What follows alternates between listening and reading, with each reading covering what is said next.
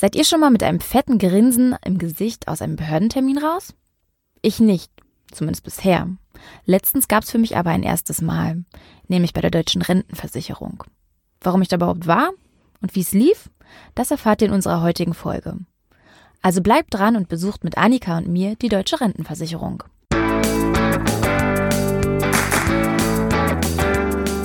Auf Geldreise, der Finanztipp-Podcast für Frauen mit Anja und Annika. Hallo und herzlich willkommen zusammen. Hallo, liebe Geldreisende.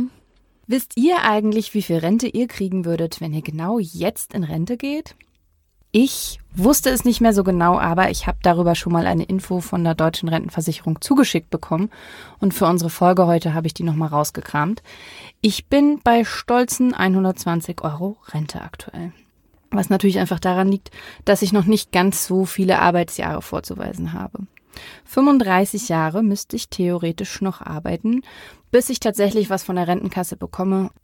Anja, du meintest ja auch, du hattest bisher nicht so die Ahnung, wie es bei dir aussieht und bist ja deswegen zur Rentenversicherung gegangen. Was haben sie dir da gesagt? Ja, mein Plan ist leider nicht aufgegangen.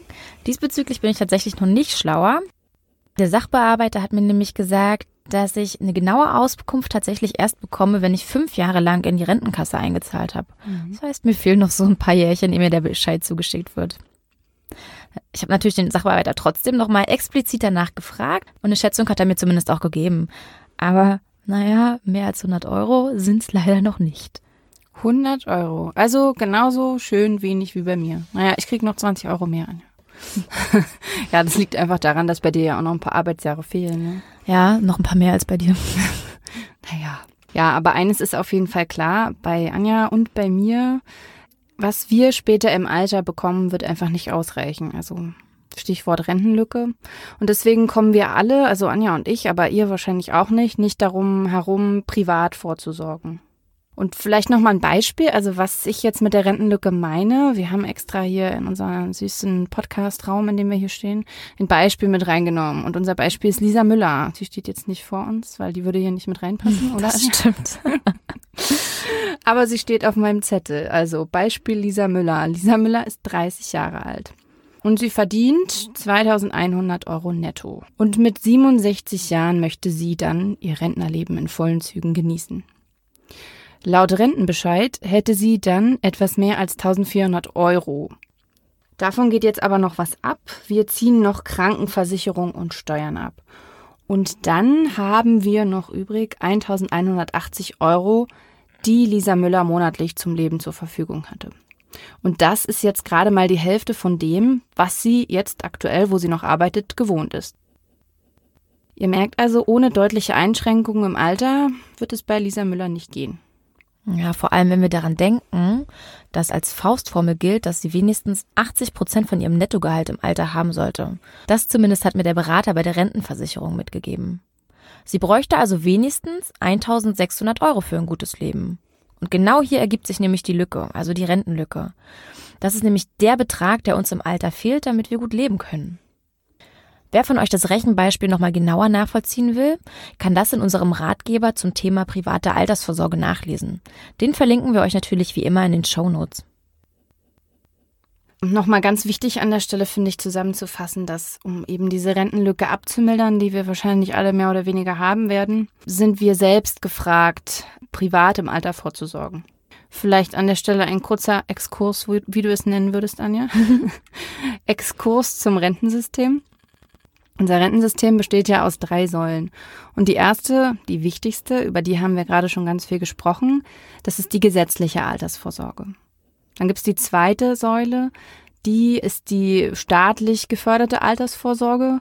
Also sowas wie, wenn ihr eine Altersvorsorge über den Chef macht oder auch Riester, alles, was eben staatlich gefördert ist.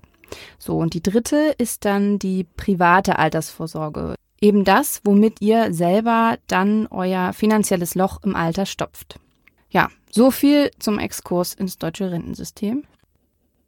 Aber wieder zu dir, Anja. Du hast erzählt vorhin, du bist bei der Rentenversicherung raus mit der Info, ich habe 100 Euro Rente im Monat später. Und du warst dabei freudestrahlend unterwegs. Das, es geht für mich noch nicht so ganz zusammen. Ja, okay, verstehe ich, wenn man das jetzt so hört. Es funktioniert nicht so richtig, du hast recht. Also freudestrahlend war es jetzt nicht, aber auf jeden Fall ein dickes, fettes, breites Grinsen, was ich auf dem Gesicht hatte. Und das lag einfach daran, dass ich in den Termin gegangen bin und, und wusste überhaupt nicht so richtig, hm, okay, was erwartet mich jetzt? Und letztendlich das, was ich bekommen habe, wahrscheinlich weil ich eben keine Erwartungshaltung hatte, weil ich es nicht wusste, ähm, war ziemlich gut. Also ganz ehrlich. Aber ich, nicht die 100 Euro. Nee, die natürlich okay. nicht, aber, aber alles darüber hinaus, die ganzen Informationen, die ich noch bekommen habe. Ich habe zwei super interessante Stunden mitgenommen und auch super informative Stunden. Die waren vollgepackt mit einem historischen Exkurs in Sachen deutsches Rentensystem, so wie du es gerade gemacht hast. Oh, meiner von vorhin. Ja, sozusagen. genau. Mhm. Dann hatte ich noch einen Exkurs zur Kontenklärung, zur Kindererziehungszeit. Die machen wir gleich noch, ja, genau, ne? die genau, Exkurse. Genau. Und eine ziemlich kompetente Vorsorgeberatung. Und das war eigentlich das i-Tüpfelchen.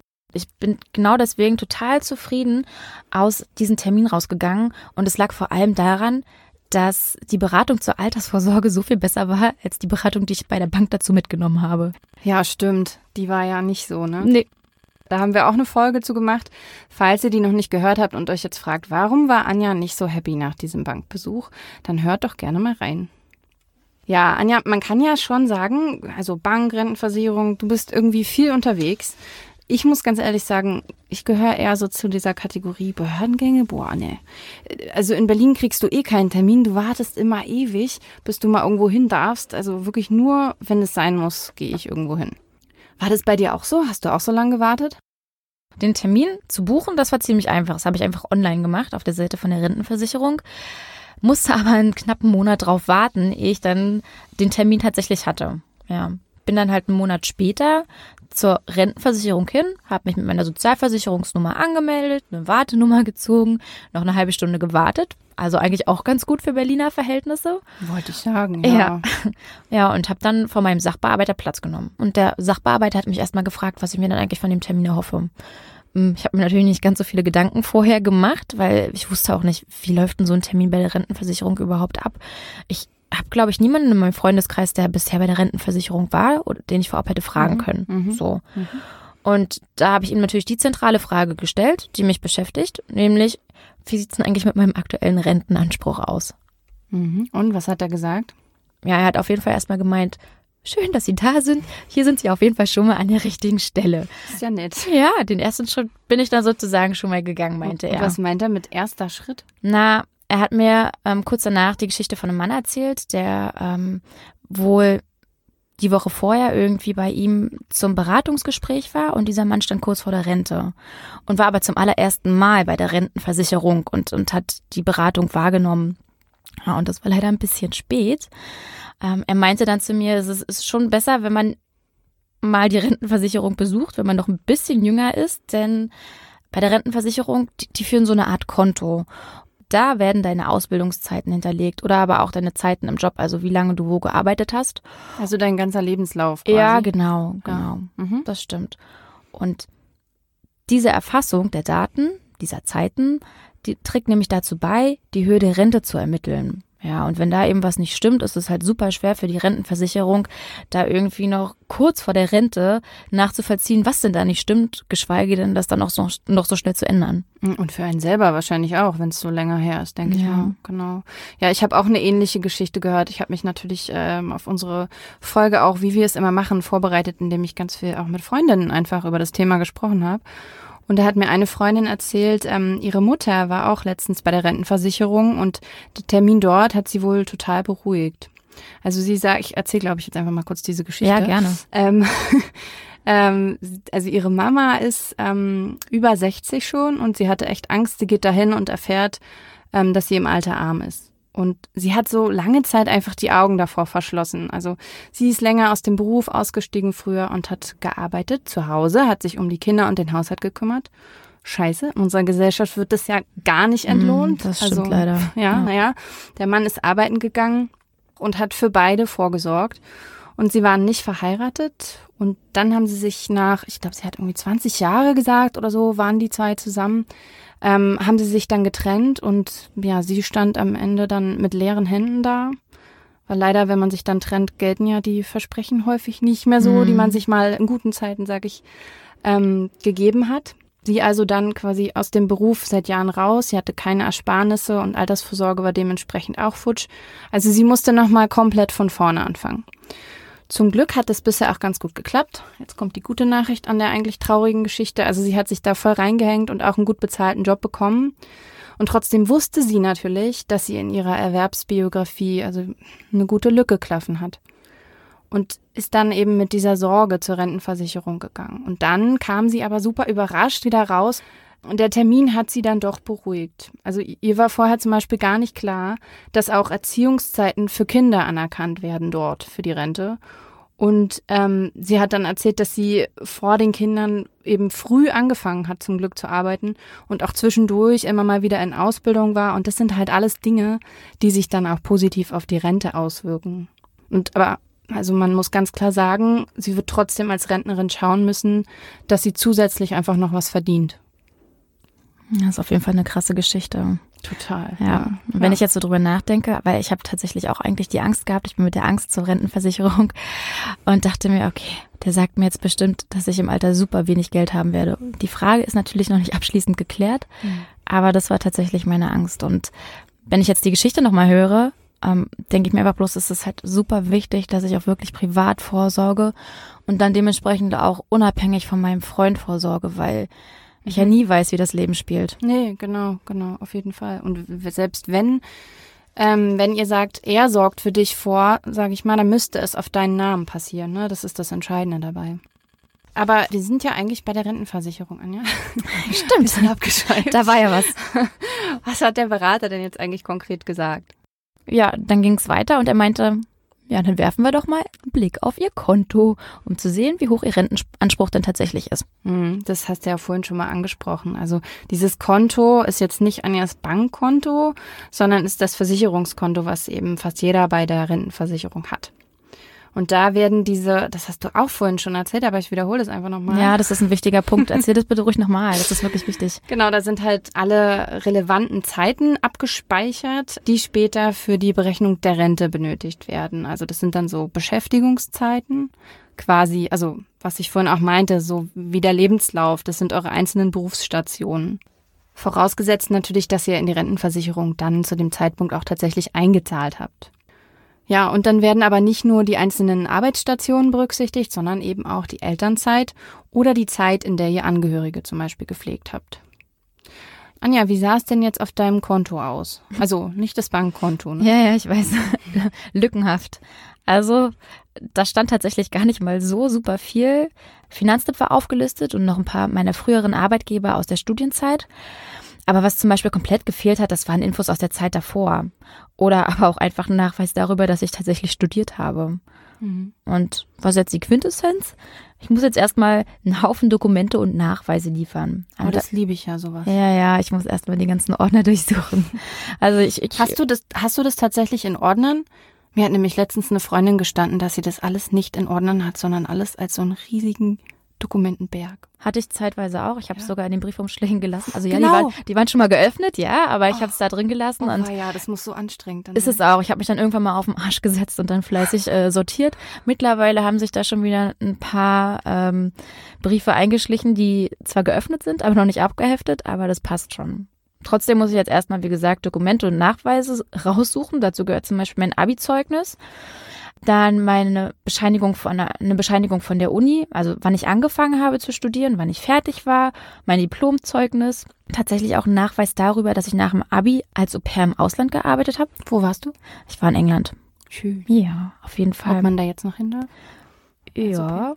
Übrigens, äh, nice to know, hätte ich auch nicht mit gerechnet, wird gerade wegen dem Brexit ein bisschen schwierig und ja, ist noch nicht ganz klar, ob das ja. überhaupt anerkannt wird dann. Ach echt? Ja, genau. Krass. ja. ja. Genau. Okay. Mhm. Und natürlich auch alles zu meinen Nebenjobs, also die, die ich während des Studiums hatte. Sowas wie Lohnbescheinigungen. Das muss ich alles raussuchen und damit gehe ich dann wieder zur Rentenversicherung und dann geht es um die Kontenklärung.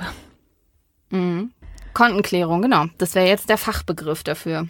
Genau, haben wir euch ja versprochen, dass wir euch da einen kurzen Exkurs geben. Anja, hast du denn jetzt da auch mal gefragt, was machen die jetzt genau mit deinen ganzen Nachweisen, die du da lieferst? Ja, das hat mir der Sachbearbeiter auch erzählt. Also, die nehmen sich die Nachweise und überprüfen, ob die Daten, die meine bisherigen Chef an, Chefs an sie übermittelt haben, tatsächlich stimmen und füllen dann sozusagen meine vorhandenen Lücken auf dem Versicherungskonto aus. Also sozusagen zur Schulzeit beziehungsweise nach dem Abitur, mhm. während des Studiums, Au-pair-Zeit und so weiter und so fort. Mhm. Und außerdem können Sie dann damit gleich die vorhandenen Lücken auf meinem Versicherungskonto füllen. Dann ist tatsächlich so wie beim Lebenslauf. Lücken auf dem Rentenkonto sind auch eher schlecht. Werden die nämlich nicht gefüllt, bekomme ich im Alter tatsächlich weniger Rente, als mir eigentlich zusteht.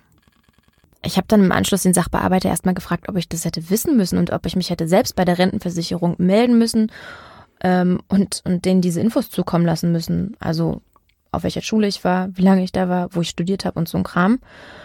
Weil es ist tatsächlich komplett an mir vorbeigegangen. Also, mhm. Aber letzten Endes hast du das ja jetzt auch gemacht, ne? Ja, habe ich gemacht. Du meinst, was wäre passiert, wenn du es nicht gemacht hättest? Wahrscheinlich auch, ja. Mhm. Das stimmt. Mhm. Was hat er denn gesagt? Naja, er meinte, nee, ich hätte es nicht wissen müssen, denn, Zitat, dafür ist ja die deutsche Rentenversicherung da.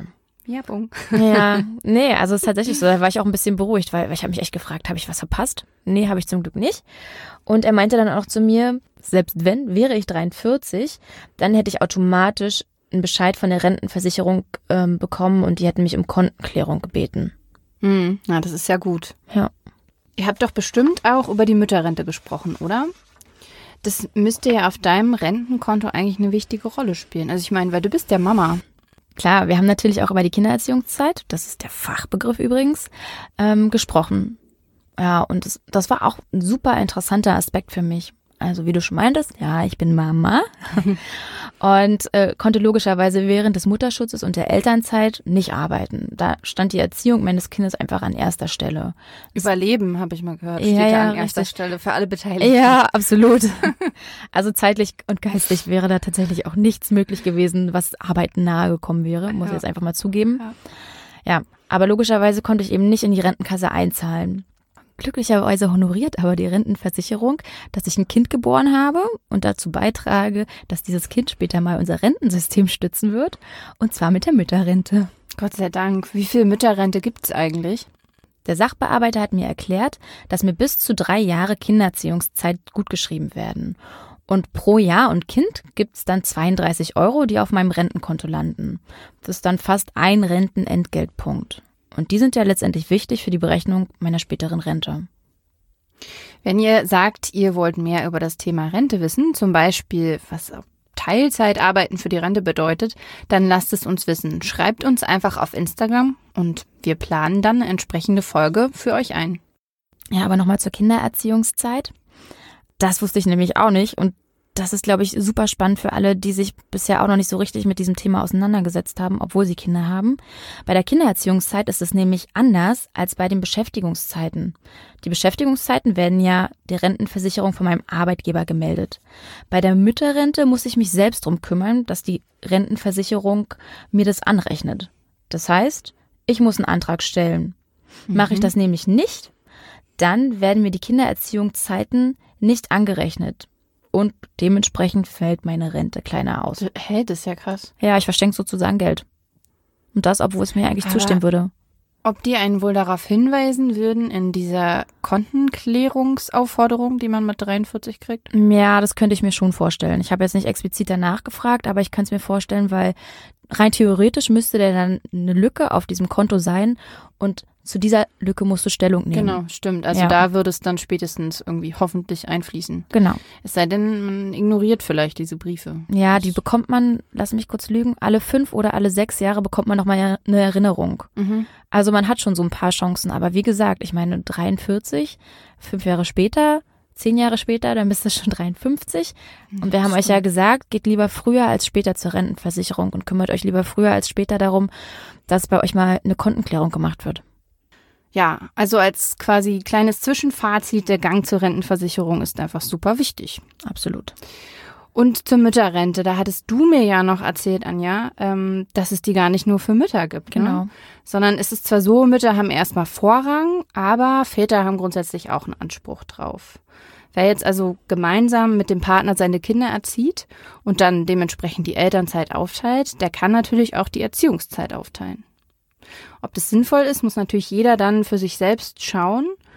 Es kann natürlich auch sein, dass euer Partner sagt, dass ihr jetzt die volle Erziehungszeit bekommen sollt. Vielleicht weil er weiß, dass Mütter auf dem Arbeitsmarkt leider, leider, leider ja häufig schlechter gestellt sind. Oder auch einfach nur, weil er vielleicht mehr verdient als ihr und dementsprechend dann auch mehr in die Rentenkasse einzahlen kann. Ja, am besten ihr besprecht das einfach nochmal zu Hause mit eurem Partner, wie ihr das Ganze ausgestalten wollt. Wenn ihr jetzt nicht wisst, wie ihr das Thema ansprechen sollt, zum Beispiel, weil ihr überhaupt nicht wisst, wie viel euer Partner überhaupt verdient oder, oder generell noch nie das über ja Geldthemen. gar nicht so selten sein. ne? Ja, tatsächlich. Mhm. Aber auch generell noch nie über Geldthemen mit ihm geredet habt, sagt uns gerne Bescheid. Dann planen wir dazu nämlich einen Abstecher ein zu Schatz, lass uns über Geld reden. Und wie machst du das jetzt, Anja? Butter bei den Fische? Über Geld reden? Nee, du meinst jetzt natürlich äh, mit den Erziehungszeiten. Ja, du meinst wahrscheinlich genau die Erziehungszeiten, weil wie ich mit meinem Partner über Geld rede, das kommt ja später. Das würde mich aber auch interessieren an der Ja, Stelle. dann zur entsprechenden Folge. nee, also wir haben tatsächlich noch nicht so richtig über die Ausgestaltung der Erziehungszeiten gesprochen, einfach weil es mir bis vor kurzem auch überhaupt nicht äh, bewusst war, dass ich das machen muss oder dass wir das thematisieren müssen. Weil ganz ehrlich, bevor ich das mit der Mütterrente in Angriff nehme, steht erstmal Kontenklärung an. Ich muss mich da coolerweise nicht alleine durchquälen, da hilft mir nämlich die Rentenversicherung. Das heißt, wie helfen die dir? Na, ich habe da gleich einen Folgetermin vereinbart und der meinte, ja, es wird wahrscheinlich schon so eine Stunde dauern mit dem Ausfüllen, aber das machen die mit mir zusammen. Also ziemlich cool. Okay. Und da werden wir dann wahrscheinlich auch gleich nochmal das Thema Kindererziehungszeiten thematisieren. Also so ein Abwasch. Mhm. Wie ist dein Fazit jetzt aus dieser ja, Reisestation Deutsche Rentenversicherung? Plant unbedingt einen Zwischenstopp bei der deutschen Rentenversicherung ein auf eure Geldreise.